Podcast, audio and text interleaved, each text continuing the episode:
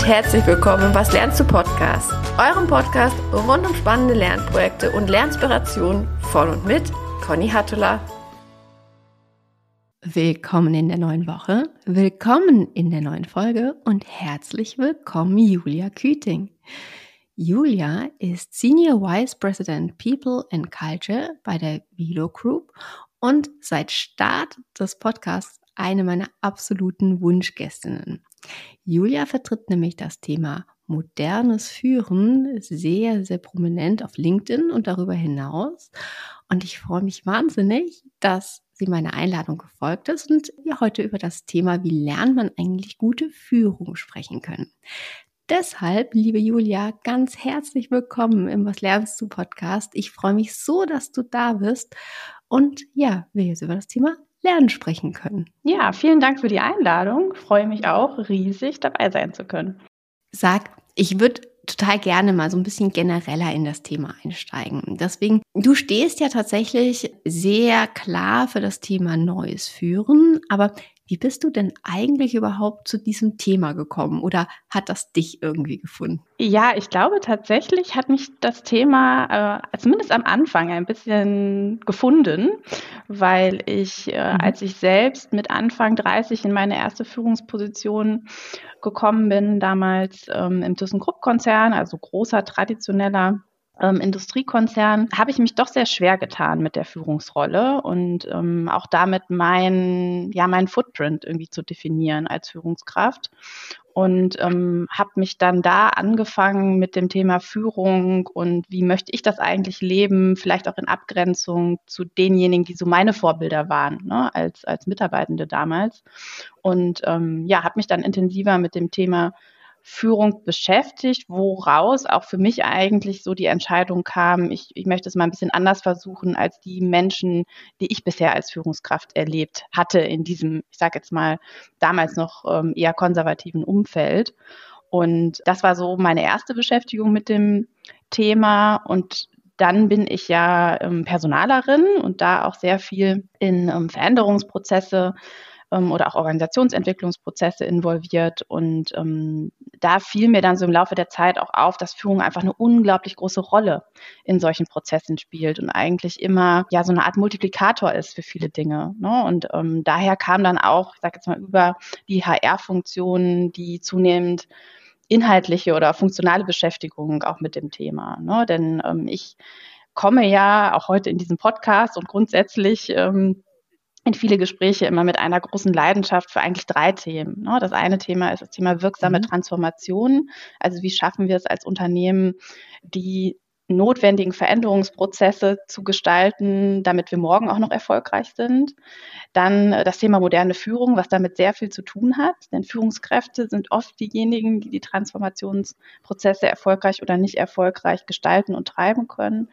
Und ähm, das dritte Thema zukunftsfähige Personalarbeit, ne, weil die HR-Funktion eben sowohl Führungskräfte in dem Weg zu moderner Führung gut unterstützen kann, aber eben auch diese Veränderungsprozesse, finde ich, sehr erfolgreich mitgestalten kann in Unternehmen.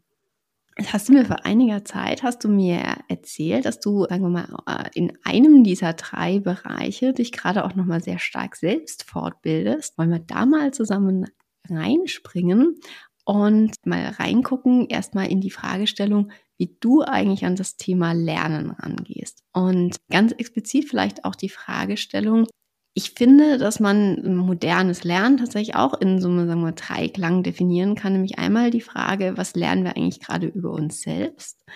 Dann was lernen wir über die Zusammenarbeit? Das mhm. hat ja dann auch sehr, sehr viel mit dem Thema Führung zu tun. Aber auch, was lernen wir denn gerade fachlich? Und vielleicht können wir uns über deine Fortbildung diesen drei Fragen mal nähern. Erzähl mal, was, was lernst du denn da gerade? ja, ich habe gerade gedacht, eigentlich ähm, habe ich zwei große Lernprojekte für, für mich ähm, mhm gerade laufen auf der einen Seite und ich glaube, das ist dann eher so das Thema Lernen über mich selbst und äh, Lernen mhm. über die Zusammenarbeit mit anderen. mache ich gerade eine Coaching-Ausbildung, weil ich mhm. denke, dass das ähm, auch in vielerlei Hinsicht wertvoll ist. Ne? Also als Führungskraft sicherlich, aber auch ähm, in der Gestaltung von guter Organisationsentwicklung. Ne? Also als, als Personalerin ähm, denke ich oder weiß ich mittlerweile, weil die Ausbildung schon ein bisschen fortgeschritten ist, dass das Themen sind, die man sehr gut äh, nutzen kann. Ähm, das heißt, das ist so ein eines Projekt, was insgesamt über ein Jahr geht. Und ähm, das zweite Thema ist, dass ich eine ähm, achtwöchige Weiterbildung zum Thema Sustainability Management mache. Also wie können Unternehmen strategisch das Thema Nachhaltigkeit voranbringen? Was, was gehört da mhm. alles dazu? Was ähm, auf der einen Seite ein inhaltliches Thema ist. Also wir lernen ganz, ganz viel über Klimawandel und ähm, was die Faktoren sind, die äh, das positiv oder negativ beeinflussen und ähm, wie auch Unternehmen durch Änderungen ihrer Geschäftsmodelle ne, dazu beitragen können. Auf der anderen Seite finde ich, ist das ja auch eines der großen Transformationsthemen die wir als Gesellschaft so vor uns haben. Ne? Und ähm, was ähm, ja vielleicht auch den, den Erfolg nicht nur unserer Wirtschaft, sondern auch unserer Gesellschaft ne, für die Zukunft irgendwie bestimmt. Und ähm, deswegen habe ich mich dazu entschieden, da einfach mehr drüber zu lernen, um solche Transformationsprozesse in Unternehmen, aber vielleicht auch ein Stück weit in der Gesellschaft ähm, besser mitgestalten zu können. Mhm. Und wie lernst du das denn? Also Coaching-Ausbildung, klar, über ein Jahr und wahrscheinlich sehr strukturiert mit, äh, mit wahrscheinlich auch Präsenzphasen, mhm. ähm, wo ihr dann bestimmte Methodiken lernt, äh, die wahrscheinlich dann auch direkt in die Anwendung bringt das Thema Sustainability Management, das stelle ich mir jetzt tatsächlich deutlich theoretischer irgendwie vor. Also ich stelle mir da tatsächlich vor, dass du ähm, so ein bisschen durch, durch ganz viel Literatur durchschmökern musst. Also wie, wie, wie lernst du diese beiden Themen? Ja, genau. Also so von der Struktur äh, absolut richtig. Ne? Das ist das eine ähm, mhm. eher Face-to-Face-Module, sehr anwendungsbezogen, sehr lebendig. Und ähm, das Sustainability-Thema ist tatsächlich eine Weiterbildung von der University of Oxford. Also relativ mhm. verschult, empfinde ich es zumindest. Ja, ich war ja jetzt schon länger nicht mehr an, an der Uni und ähm, sehr viel Literaturstudium, aber auch, und das mhm. finde ich eigentlich ganz schön, hat sich auch ehrlich gesagt zu meinem Universitätsalltag etwas verändert.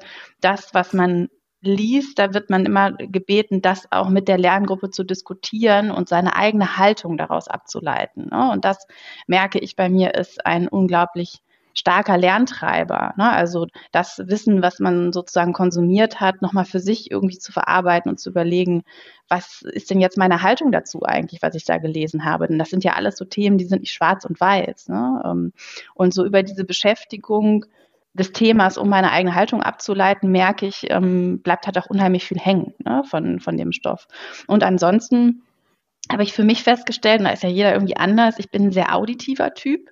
Also mir fällt es mhm. tatsächlich mhm. schwer, lange viel zu lesen, ähm, besonders auch am, am Bildschirm. Das, äh, glaube ich, ist dadurch ist mein von der täglichen Arbeit vielleicht auch so ein bisschen abgeschreckt, ne? dass man irgendwie nicht mehr viel am Bildschirm lesen möchte. Ähm, das heißt, ich versuche tatsächlich zu dem, was wir da in diesen beiden Fortbildungen als Content haben, Podcasts zu finden, ähm, mhm. irgendwelche auditiven Lernformate, weil ich einfach weiß, dass äh, oder Hörbücher zum Beispiel habe ich jetzt auch einige konsumiert, ich, weil ich einfach weiß, dass das für mich besser funktioniert. Ne? Wenn, ich, wenn ich Dinge höre und ähm, vielleicht parallel auch so ein bisschen Gedankenschleifen dazu aufmachen kann, während ich mir das anhöre. Du, das kann ich total nachvollziehen. Ähm, da schlage ich auch in dieselbe Kerbe, weil ich bin tatsächlich auch mehr der Typ für gesprochenes mhm. Wort und Gespräche und ich finde das auch immer wahnsinnig spannend, im Zweifelsfall Zwiegespräche zu hören. Ja und so das Gefühl zu haben, ich sitze da so gerade zwei Experten auf der, auf der Schulter und darf zuhören. Das finde ich tatsächlich auch immer als äh, viel wertvoller und kann da für mich immer viel mehr rausziehen, als wenn ich äh, den 400 Seiten Wälzer durch durcharbeiten muss. Damit könnte man mich im Zweifelsfall wirklich jagen. Aber jetzt hast du gerade gesagt, du suchst viel auditive Inhalte zu finden. Was ich mir es aber trotz allem sehr herausfordernd vorstelle, ist die Zeit für die Podcasts und im Zweifelsfall aber auch für Artikel etc., die du lesen musst und aber dann auch die Zeit, diese Diskussion in Gang zu bringen, die irgendwie in deinen Arbeitsalltag reinzufriemeln, weil ich vermute, was du ganz sicher nicht hast, ist viel zu viel Zeit. Das heißt, wie, wie bastelst du dir das denn eigentlich in deinen Tag so rein? Ja, also wenn wir jetzt mal bei dieser Nachhaltigkeitsweiterbildung ähm, bleiben, die ja bedeutet, dass wir ein wöchentliches Pensum bekommen, ne, was, was wir an, an mhm. Content äh, abarbeiten müssen, beziehungsweise auch ähm, an Diskussionsbeiträgen ähm, umsetzen müssen, ähm, mache ich das mhm. so. Natürlich ist viel am Wochenende, ne? passiert, äh, passiert viel am Wochenende, mh, mm, so dass ich mir da immer überlege, was, was habe ich, haben wir am Wochenende vor, wo sind so die Zeitfenster, die ich mir jetzt schon überlegen kann, äh, die ich dann irgendwie dafür nutze. Ich bin ähm, Gott sei Dank in der Hinsicht Frühaufsteher. Das heißt, ich nutze da eigentlich morgens immer die Zeit, wo alles noch irgendwie so schön ruhig ist und der Tag noch nicht angefangen hat, um da ähm, viel zu machen. Aber tatsächlich unter der Woche ist es auch so, dass ich so mir selbst so feste Kalenderblöcke gesetzt habe, die Zeit für mich sind. Ja? Und je nachdem, was dann halt mhm. gerade so los ist, nutze ich diese Zeit entweder, um dann noch was zu lernen oder noch meinen Diskussionsbeitrag äh, zu posten ähm, oder mache halt eben Sport oder andere Dinge, ne? je nachdem, was irgendwie so gerade, was irgendwie so gerade los ist. Aber im Moment nutze ich halt diese, diese Zeitfenster sehr viel, um dann entsprechend bei den beiden Weiterbildungen da auch äh, mitzukommen oder dem Content irgendwie zu folgen. Du, da finde ich, hast du gerade schon mal einen ganz tollen Hack geliefert, so diese Kalenderblöcke Zeit für mich, die man je nachdem, was gerade so ansteht, flexibel nutzen kann. Ja. Den Hack, den klaue ich mir jetzt auch. Vielen Dank erstmal dafür. Ja, und ich glaube, das hängt ja dann auch so ein bisschen immer vom eigenen ähm, Biorhythmus ab. Ne? Also ich weiß, bei mhm. mir gehen viele Sachen morgens total gut und ähm, ab, weiß ich nicht, abends 20 Uhr, da brauche ich mir keinen Block mehr fürs Lernen in den Kalender zu setzen, ne? weil das, äh, das entspricht irgendwie nicht meinem, meinem Biorhythmus. Da braucht mein Körper und mein Geist dann irgendwie gerade was anderes. Und ähm, ich glaube, wenn man sich da ganz gut kennt, ne, wann bestimmte Sachen irgendwie gehen, mhm. also was ich zum Beispiel dann mal auch mache, ist nochmal E-Mails abzuarbeiten. Ne? Also wirklich so eine Arbeit, wo man mhm. sehr geleitet ist und ähm, wo man jetzt vielleicht bei gewissen Dingen auch nicht besonders kreativ sein muss. Da weiß ich, das geht dann irgendwie ganz gut oder irgendwelche organisatorischen Sachen zu machen, irgendwie abends. Mhm. Aber so diese kostbare, konzentrierte Zeit morgens nutze ich dann halt eher fürs Lernen. Auch das kann ich total nachvollziehen. Geht mir ähnlich. So zwischen fünf und sechs ist, finde ich, so eine ganz tolle Zeit, wenn der Tag erst mhm, erwacht. Genau, ja. Ähm, wo man sich mit einem Kaffee hinsetzen kann und einfach ähm, Themen durchdenken kann und man was lesen kann, wo der Geist frisch ist und, und abends, also ja, ähm, ich könnte theoretisch auch um acht ins Bett gehen. Ich hätte damit überhaupt gar kein Problem. Das stimmt. Oder wo man dann vielleicht noch mal irgendwie ein nicht so anspruchsvolles Buch lesen kann oder so. Ne? Mhm. Ja, so ein bisschen einfach äh, Berieselung ist dann irgendwie auch ganz nett. Ähm, jetzt wollten wir ja heute vor allem über das Thema modernes Führen sprechen und wie man das lernen kann. Und ja, zum einen die Frage, was ist denn eigentlich neues Führen, modernes Führen? Was verstehst du denn darunter? Mm, aus meiner Sicht setzt sich dieser, äh, dieses Buzzword vielleicht auch, ne, moderne Führung oder mhm. New Leadership aus drei Komponenten zusammen. Das eine ähm, ist das Thema Selbstführung. Ähm, die, glaube ich, äh, immer wichtiger wird in, in der heutigen Zeit. Und da gilt mhm. das, was eigentlich schon aus meiner Sicht immer gegolten hat, nur wer sich selbst gut führen kann, kann auch andere gut führen. Dann der zweite Komplex ähm, ist das Thema Mindset und Haltung. Also was für eine Haltung habe ich eigentlich zum Thema Führung und wie Organisationen funktionieren sollten? Was für ein Menschenbild habe ich auch als Führungskraft?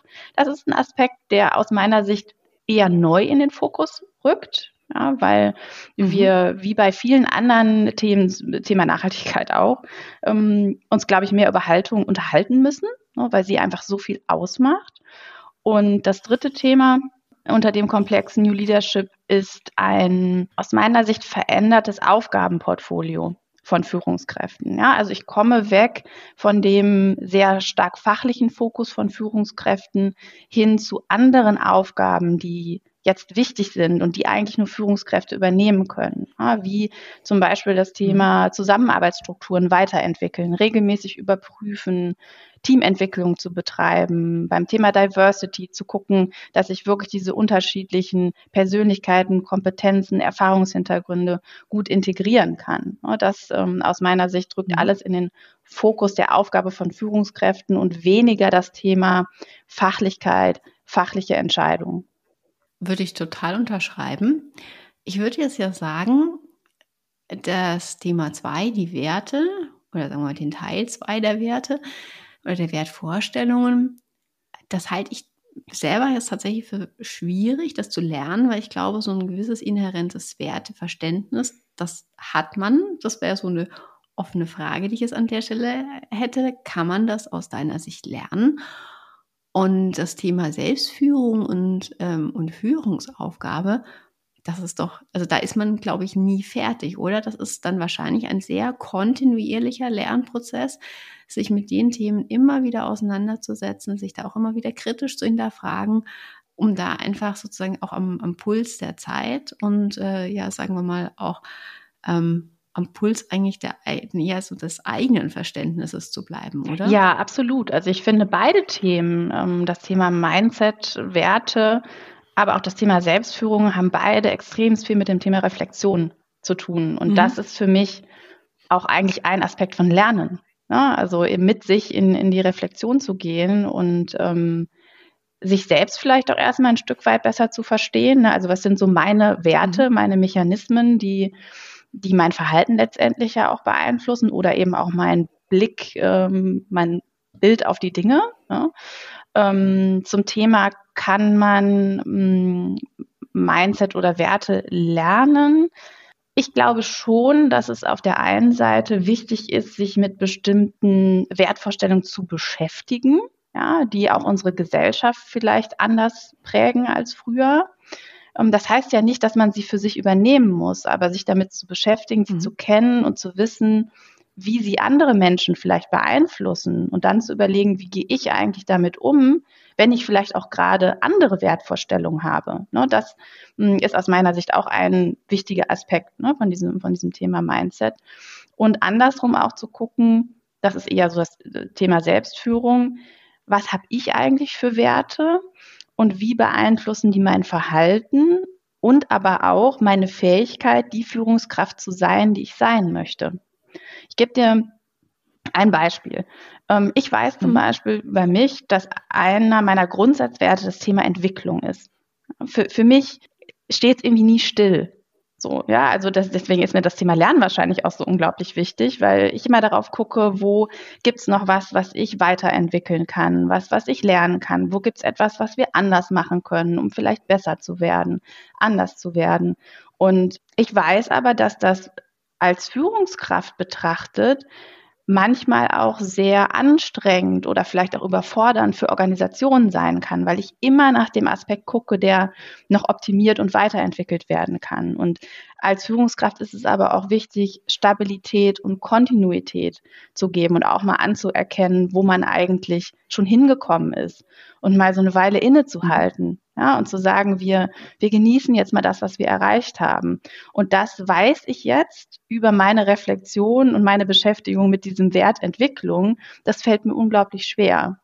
Ja, das heißt, ähm, für mich, ich muss lernen, ein bisschen gegen diesen Wert zu arbeiten, ja, oder diesen Wert vielleicht gerade mal ruhen zu lassen und zu sagen, ne, das ist okay, dass du so bist, aber deine Organisation braucht jetzt vielleicht gerade was anderes von dir und wie kannst du das dann sozusagen hinstellen ne, oder bewerkstelligen? Mhm. Dann hat doch tatsächlich gutes Führen auch ganz viel mit Toleranz zu tun, oder? Mit gegenseitigem Verständnis und vielleicht auch damit, sich gerade für, sagen wir mal, die Antreiber, die man selber hat, vielleicht so einen kongenialen Partner an, an die Seite zu holen, der im Zweifelsfall sagt, hey, Julia, nicht so schnell. Einfach mal ganz kurz zurücklehnen und genießen, oder? Ja, absolut. Und ähm, ich glaube, es reicht nicht ein kongenialer Partner, sondern mhm. eigentlich darf die Organisation um einen herum das ja auch machen. Ja? Und ähm, da sind wir aber wieder beim Thema Menschenbild und Haltung. Was für eine Haltung habe ich als Führungskraft dazu, dass mir Menschen sowas sagen dürfen? Ja, und ähm, wie sehr mhm. fördere ich auch eine offene Feedback-Kultur, dass solche mh, hm, Beobachtungen bei mir ankommen oder auch solche Wünsche bei mir ankommen, dass ich entsprechend mein Verhalten als Führungskraft darauf einstellen kann.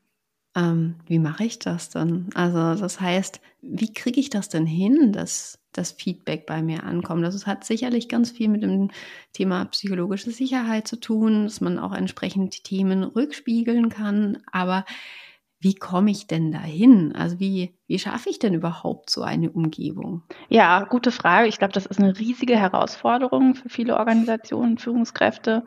Was ähm, mich da total beeindruckt hat, ist, ist das Buch Radical Candor von Kim Scott, die mhm ja darüber berichtet, wie schaffe ich es aus der Perspektive einer Führungskraft heraus, diese Feedback-Umgebung zu schaffen und warum muss ich das auch tun? Ne? Also warum ist das auch eine meiner mhm. primären Verantwortungen als Führungskraft, das irgendwie zu tun?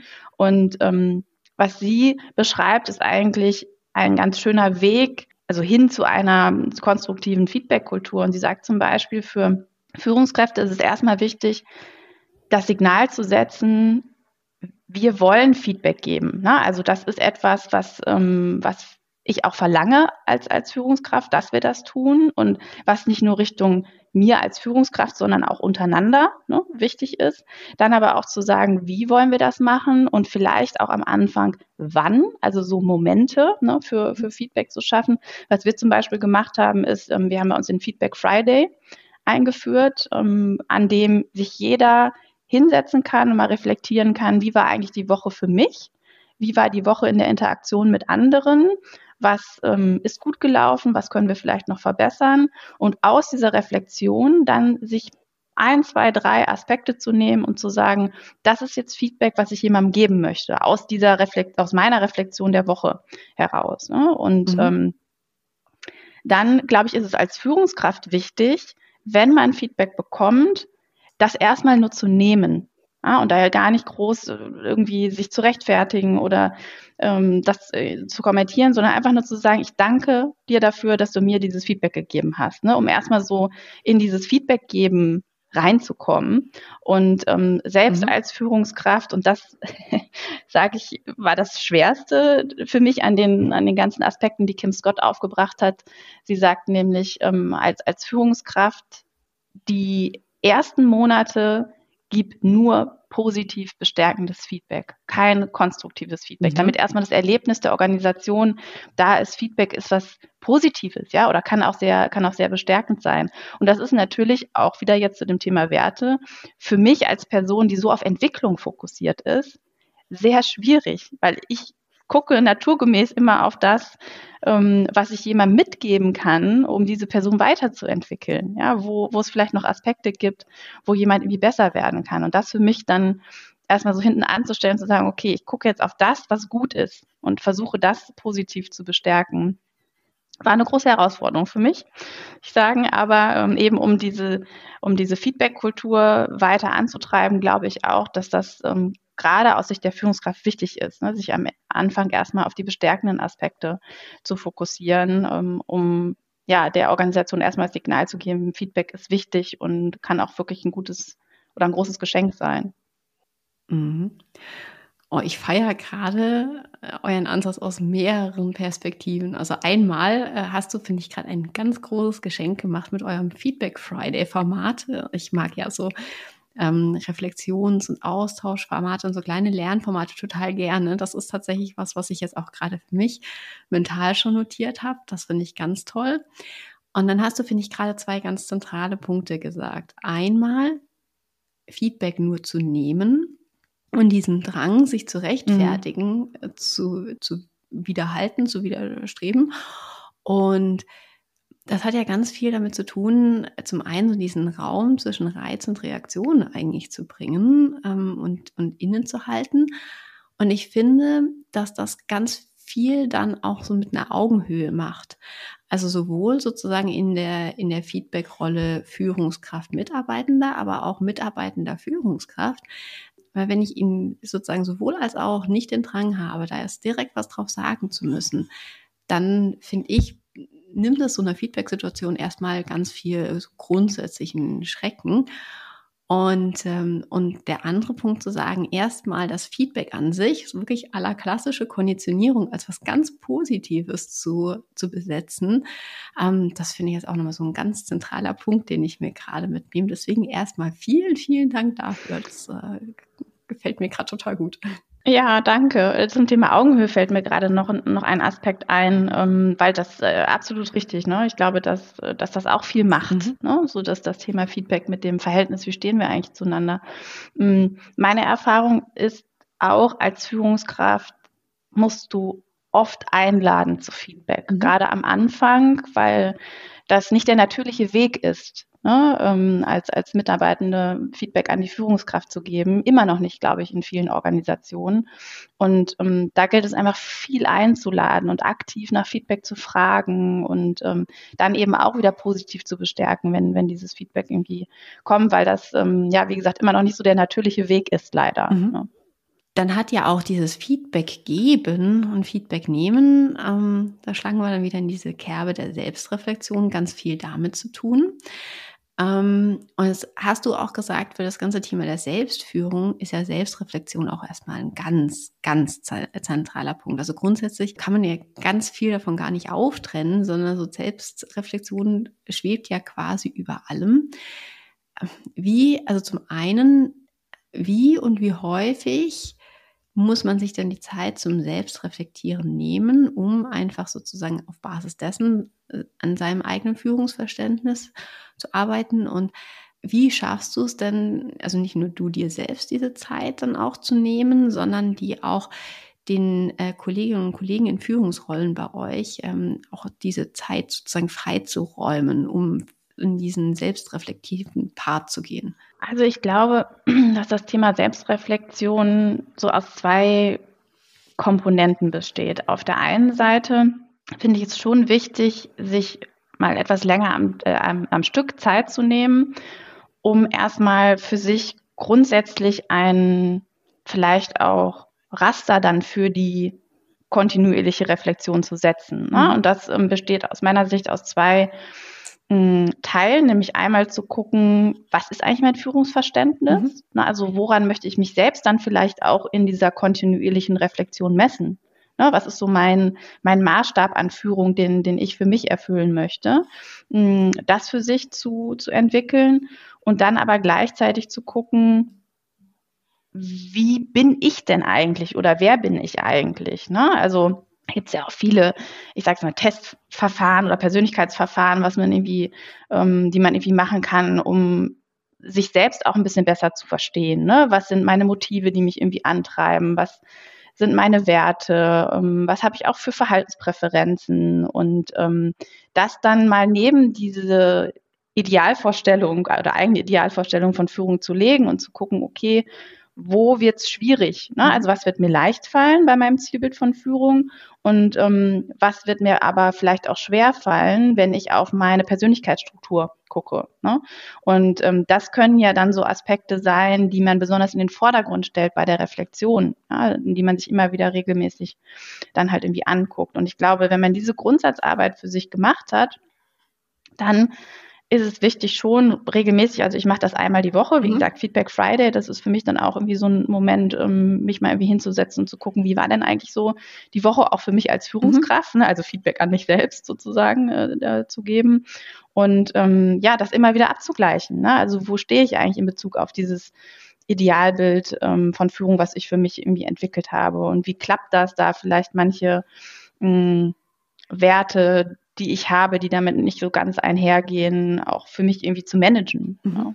Und ähm, ja, ich denke mal, dass dieses Thema Feedback Friday ist auch ein, ein Tool sozusagen, was wir als Führungsteam irgendwie nutzen und ähm, wo jeder, also wir haben dafür auch einen festen Kalendereintrag, mhm. ne, also dass jeder das in seinem Kalender stehen hat, ähm, aber auch darüber hinaus hoffe ich, dass äh, durch die Art und Weise, wie wie ich mich die Woche über gestalte, ähm, meine Kollegen und Kolleginnen aus dem Führungsteam, aber auch aus dem größeren Team sehen, mm, es gibt noch weitere Möglichkeiten, ne, sich mhm. irgendwie Zeit zu nehmen. Also ich versuche auch zum Beispiel meine Woche nie komplett back-to-back -back mit Terminen voll zu haben, sondern es gibt immer Arbeitsblöcke ne, in meinem Kalender, wo, wo klar ist, da habe ich keine Termine, die nutze ich, um irgendwie was inhaltlich auszuarbeiten oder vielleicht auch nochmal in so Reflexionen zu Strukturen in unserer Organisation zu gehen. Ne. Wir hatten eingangs das Thema Meetingstrukturen, wie, ähm, wie oft sollte man die eigentlich reflektieren oder überarbeiten, ne, um sowas irgendwie zu machen. Und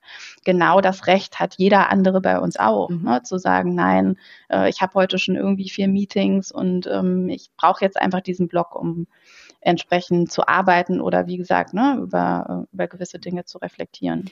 Weil das aus meiner Sicht auch wieder wichtig ist für, für Entwicklung, ne? Mhm. nicht nur sich selbst, sondern ähm, für sich selbst, sondern auch der eigenen Organisation oder der eigenen Teams. Mhm. Also ich finde jetzt ehrlicherweise dass äh, den Feedback Friday noch cooler als vorher, ähm, nachdem du ja gesagt hast, du nutzt den nicht, also nicht nur die Teams für sich, sondern ihr auch für euch, um für euch sozusagen immer einen Schritt klarer zu werden. Und gerade als du sagst, du hast so diese Arbeitsblocker und äh, die sind für einfach auch, sagen wir mal, diese Denk- und Strukturarbeit gedacht, da habe ich kurz überlegt, wie du die eigentlich beschützen kannst, also wie du sicherstellst, dass die dir dann auch wirklich bleiben. Aber wenn du sagst, ähm, das ist sozusagen gelebter, ja, gelebter Wert bei euch, sich diese Zeit auch zu nehmen und im Zweifelsfall vermute ich dann, dass deine Kolleginnen und Kollegen auch sehen, dass du da gerade einen Denkblock drin hast und dass der für dich unverhandelbar ist und dass einfach damit du auch ein entsprechendes Vorbild bist ähm, dass das jeder andere für sich auch so tun darf. Habe ich das richtig interpretiert? Absolut. Und ich meine, es ist auch nicht immer einfach. Mhm. Ne? Das klingt jetzt, äh, das klingt jetzt alles so straightforward, aber natürlich ist es in gewissen Wochen schwer, ne? daran, daran irgendwie festzuhalten. Mhm. Auf der anderen Seite, was mir immer total hilft und das äußere ich auch anderen gegenüber, ist ähm, zu sagen, das ist ja auch meine Arbeit und meine Verantwortung. Mhm. Ja, also ich werde als Führungskraft nicht nur dafür bezahlt, in Meetings zu sitzen und zu kommunizieren und ne, irgendwie ähm, Statusabfragen zu machen, sondern ich werde auch dafür bezahlt, dass ähm, ich meine Organisation weiterentwickle, mhm. mich selbst als Führungskraft weiterentwickle. Ne? Und mh, hm, was ich zum Beispiel auch ganz häufig mache, ist, wenn ich Einladungen zu Meetings bekomme, gerade wenn ich auch sehe, ne, sie kommen jetzt zeitlich irgendwie in Konflikt mhm. mit anderen Dingen, dass ich frage, muss ich dabei sein oder kann das gegebenenfalls auch wer anders machen? Oder welchen Mehrwert kann ich jetzt in diesem Meeting leisten, der mehr wert ist als das, was ich sonst parallel in der Zeit tun würde? Ne? Und sind das Dinge wirklich, die nur ich machen kann mhm. als Führungskraft? Oder kann sie auch wer anders abdecken? Ne? Denn diese Strukturarbeit oder auch Reflexion über, ähm, wie, wie funktionieren wir gerade als Team, was braucht es vielleicht noch, wie entwickeln wir unsere Strukturen weiter, die kann nur ich als Führungskraft machen. Mhm. Ja, also das ist was, was ich irgendwie nicht delegieren kann. Und so versuche ich die Dinge dann immer miteinander abzuwägen. Ne? Also ist das was, was nur ich machen kann, dann muss ich es priorisieren. Ist das etwas, ähm, wo auch andere gut unterstützen können oder ihren Beitrag leisten können, dann ist es vielleicht etwas, wo ich nicht unbedingt in Erscheinung treten muss. Mhm. Und das bekommt die Organisation ja auch mit ne, und guckt sich hoffentlich dann auch äh, das genauso ab und ähm, macht das bei anderen Terminen auch. Mhm. Ja, das, ich glaube auch tatsächlich, dass es nur so funktionieren kann, dass man damit entsprechend gut im Vorbild vorangeht ähm, und, und einfach auch ja davon ausgeht, dass so die, diese Art und Weise dann einfach auch ihre Nachahmer finden wird. Ähm, vielleicht nicht alle gleich zu Beginn, aber so nach und nach. Und das finde ich ist ja an der Stelle ähm, dann auch ein sehr schönes Bild, mit dem man dann weiterarbeiten kann. Absolut. Was mir gerade noch eingefallen ist zum Thema äh, Raum für Feedback, ein, ein Punkt, den ich noch vergessen habe, der aus meiner Sicht auch sehr wichtig ist für Organisationen und für Teams, ist, wir nehmen uns regelmäßig Zeit, so zwei bis dreimal im Jahr für ähm, Offsites im Leadership-Team, mhm. wo wir dann bewusst auf der Agenda auch immer einen Raum schaffen für eine Team-Retro mhm. ne, und irgendwie gucken, wie funktionieren wir eigentlich als Führungsteam miteinander, wie geht's unseren Teams ne, darunter dann wieder und ähm, was braucht unsere Organisation eigentlich noch, um, weiß ich nicht, durch gewisse Veränderungsprozesse zu gehen oder um sich selbst auch weiterzuentwickeln. Ne? Da diskutieren wir zum Beispiel auch sowas wie ähm, die Learning Journey für unsere HR-Community. Mhm. Ja, was glauben wir, sind die wichtigen Kompetenzen von ähm, HR-Lern in der Zukunft und ähm, wie können wir anfangen, diese irgendwie zu vermitteln oder wo sind wir vielleicht schon gut aufgestellt als HR-Organisation und wo ähm, gilt es nochmal reinzugucken und zu gucken, wo wir nochmal Kompetenzen nachschärfen können. Ne? Also da ähm, schaffen wir uns auch regelmäßig Zeit als Führungsteam, um über solche Themen zu diskutieren und vielleicht auch erstmal zu validieren. Ne? Also wo, wo steht unsere Organisation da gerade? Mhm. Also das heißt, ihr nehmt euch sozusagen diese Zeit, um einfach auch sehr klar für euch zu reflektieren. Zum einen, wo geht die Lernreise hin, inhaltlicher Natur, was sind so die Themen, die Skills etc. Zum anderen aber auch, ähm, was müsst ihr im Zweifelsfall an eurer Führungsrolle auch immer wieder verändern und was kommt an neuen Themen rein? Ja, absolut. Und das ist dann auch so der, ähm, der Raum, den wir uns auch nehmen, um zu gucken, mh, hm, was haben wir eigentlich für, für Meeting-Formate aktuell? Mhm. Ne? Sind die noch sind die noch hilfreich. Also wir haben äh, ungefähr 100 HR-Kollegen weltweit, für die wir als HR-Führungsteam, äh, wir sind sieben im HR-Führungsteam, äh, verantwortlich sind. Und ähm, da gucken wir regelmäßig drauf, wie versorgen wir diese 100 Kollegen mit Informationen, mhm. ähm, wie, was glauben wir, ähm, müssen diese Kollegen noch an Kompetenzen weiterentwickeln. Ne? Mm, wie, ähm, wie machen wir die Ablage von gewissen Informationen. Ne? Da geht es bei uns irgendwie auch gefühlt immer hin und her, was ist da jetzt so das beste Medium, ne, um irgendwie Informationen asynchron auch, auch zu teilen, mhm. ne, dass man sozusagen nicht immer alles über ein Meeting vermitteln muss. Und ähm, das ist der Raum, den wir dann eben für solche Themen haben, genau. Mhm. Finde ich total gut, dass ihr euch diesen Raum auch nehmt lass ähm, mich mal so ein bisschen versuchen, nochmal das, was du gerade gesagt hast, ähm, zusammenzufassen, weil ich fand da so unglaublich viel einfach drin. Zum einen das Thema ähm, des, der Selbstführung als ganz zentrale, äh, zentraler Bestandteil ähm, der, der Führung und da das Thema der Selbstreflexion, unter anderem auch mit, äh, mit eurem Feedback Friday oder Reflection Friday Format, nennen wir es vielleicht mhm. auch mal so an der Stelle. Ähm, zum anderen das Thema so aus, äh, aus äh, der Säule 2, das Thema Werte und Wertverständnis, da auch nochmal sehr stark immer wieder kontinuierlich in die Reflexion zu gehen, die eigenen Werte zu hinterfragen und aber auf der anderen Seite auch die sozusagen mal wertfrei im wahrsten Sinne des Wortes hinzulegen und einfach auch zu schauen, ähm, wo darf ich mich in Toleranz üben? Und zum Dritten, diese Zeit wirklich auch die neuen Aufgaben in der Führungsarbeit, die einfach nicht mehr fachlicher Natur sind, sondern sehr stark strategischer Natur sind, ähm, zum einen sich die Zeit einzuräumen, sich damit zu beschäftigen ähm, und da dann einfach auch die entsprechenden Strukturen dafür zu schaffen, beispielsweise ähm, Meetingzeiten zu reduzieren, andere Austauschformate zu finden, ähm, Zukunftsthemen zu evaluieren. Ähm, das wären jetzt immer so die Kernthemen, die ich da gerade rausgezogen habe. Würdest du da noch was ergänzen? Großartige Zusammenfassung, vielen Dank.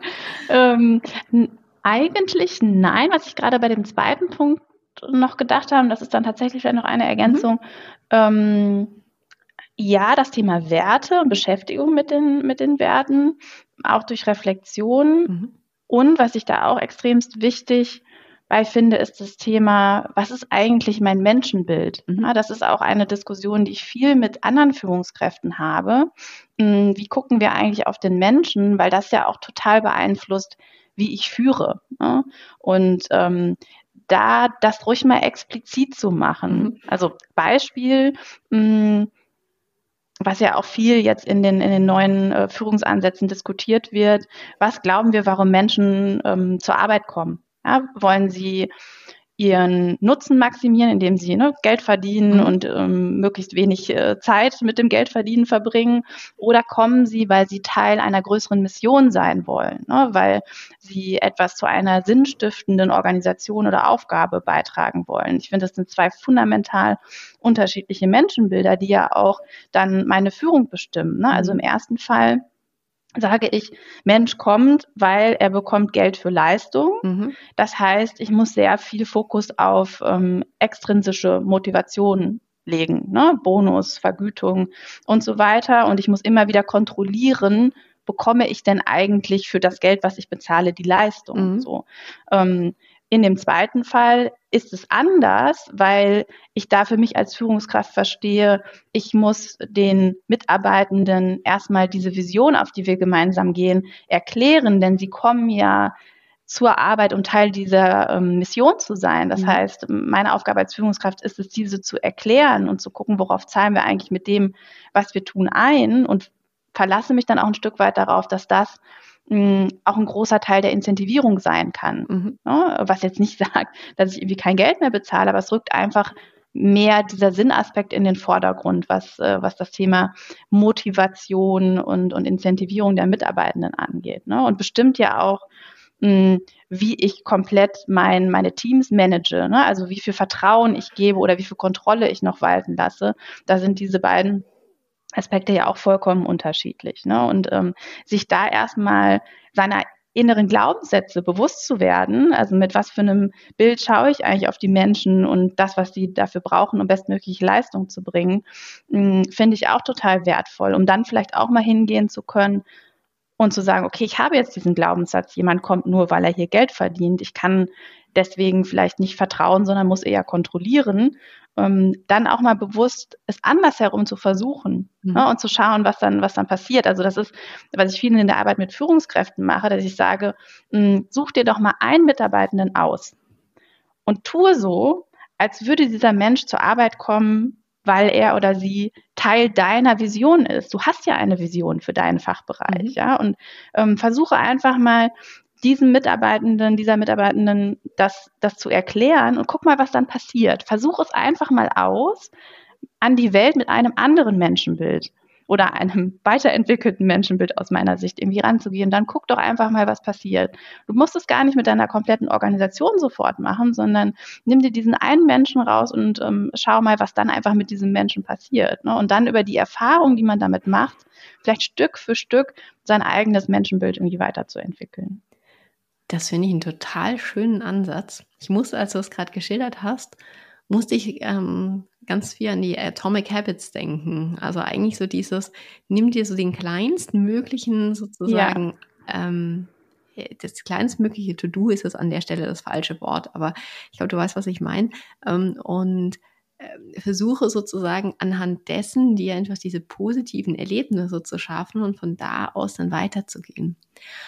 Und was mir gerade tatsächlich auch so auffiel, als du, ähm, als du äh, nochmal über das Thema Menschenbild gesprochen hast, ich finde eigentlich greift moderne Führung fast zu kurz für den Ansatz, den du hast. Aus meiner Sicht ist es nämlich eigentlich moderne Zusammenarbeit, über die wir sprechen, weil so diesen selbstreflektierenden Part, ähm, das Thema Werte, das Thema Menschenbild, das brauchen wir alles also jeder von uns in der Zusammenarbeit und auch diese kontinuierliche Beschäftigung damit.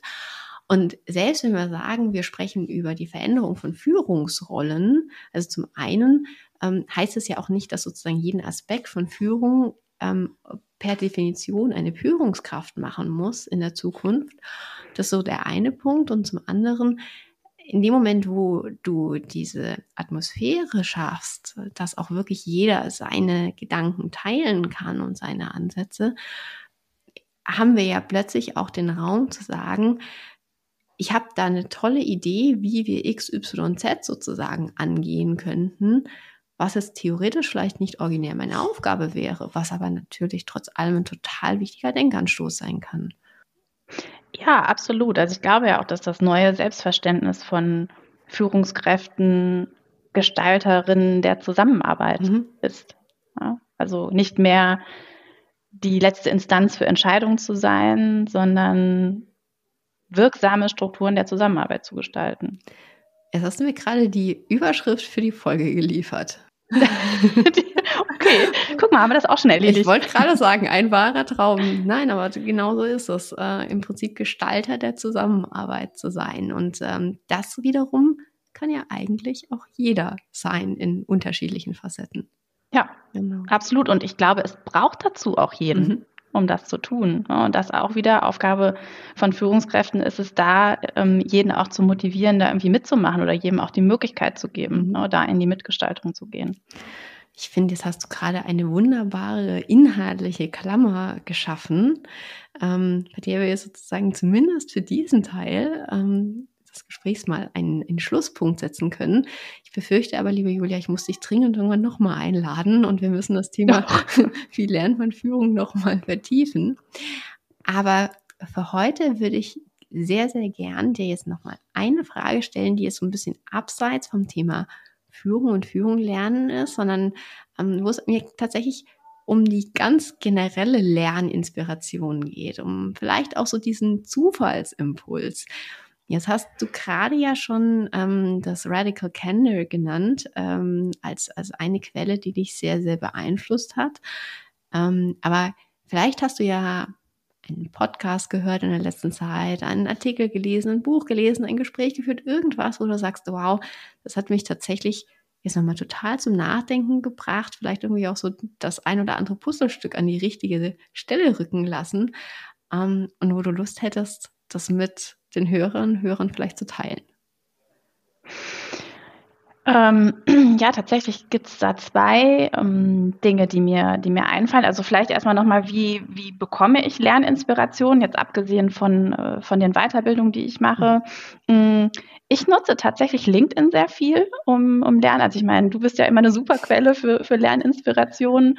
Mm, und ähm, ich finde so die Menschen, denen man folgt, die ja auch irgendwie so ein bisschen gleichgesinnt sind, ne? also mhm. dadurch, dass man sich dazu entscheidet, ihnen zu folgen, mm, die posten zumindest in meiner Bubble auch immer relativ viel Inspiration. Das heißt, dem folge ich auch oft, weil ich da die Erfahrung gemacht habe, das sind echt sehr wertvolle Lernquellen, auf die man da irgendwie stößt.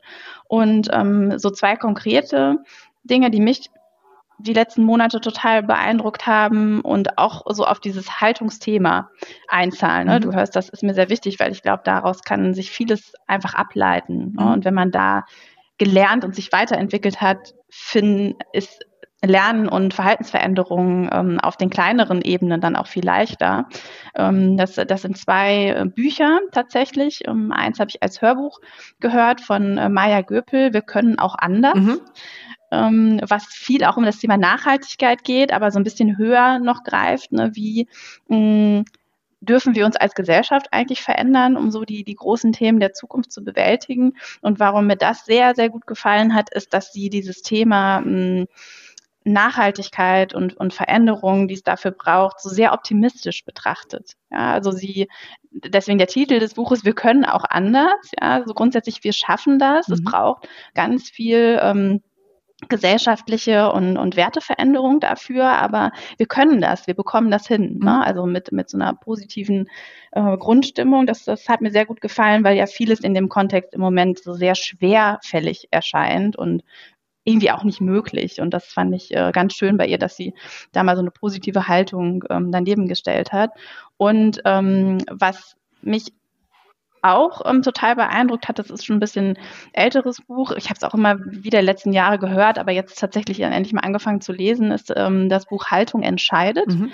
ähm, von Martin Permantier, was sich viel mit auch dem Thema Führung beschäftigt, aber nicht nur, sondern mh, mm, auch äh, der Art und Weise, wie wir in Organisationen eigentlich zusammenarbeiten und wie wir Organisationen eben noch sinnstiftend weiterentwickeln können. Und ähm, da halt auch irgendwie so dieses Thema Haltung, Menschenbild, wie gucke ich auf ähm, Organisationen, auf Zusammenarbeit, was für mich so diesen ganzen Komplex eigentlich ganz schön zusammenfasst, aber eben auch mit Lösungen versieht. Ja, das Buch von Maya Gübel ist tatsächlich auch auf meiner Leseliste und ist mit dem glühenden Plädoyer gerade noch mal ganz äh, viele Plätze weiter vorgerutscht. Ich befürchte, das muss ich jetzt ganz bald lesen. Und äh, vielen, vielen Dank auch für diese wunderbare Lerninspiration. Die packen wir auf jeden Fall auch in die Show Notes, sodass da jeder, den es interessiert, sich äh, die beiden Bücher sozusagen auch direkt damit bestellen kann. Und dann danke ich dir jetzt von Herzen für deine Zeit, für deine Insights. Es war mir so eine große Freude, mit dir zu sprechen. Vielen, vielen Dank. Hat mich auch riesig gefreut. Vielen Dank für die Einladung.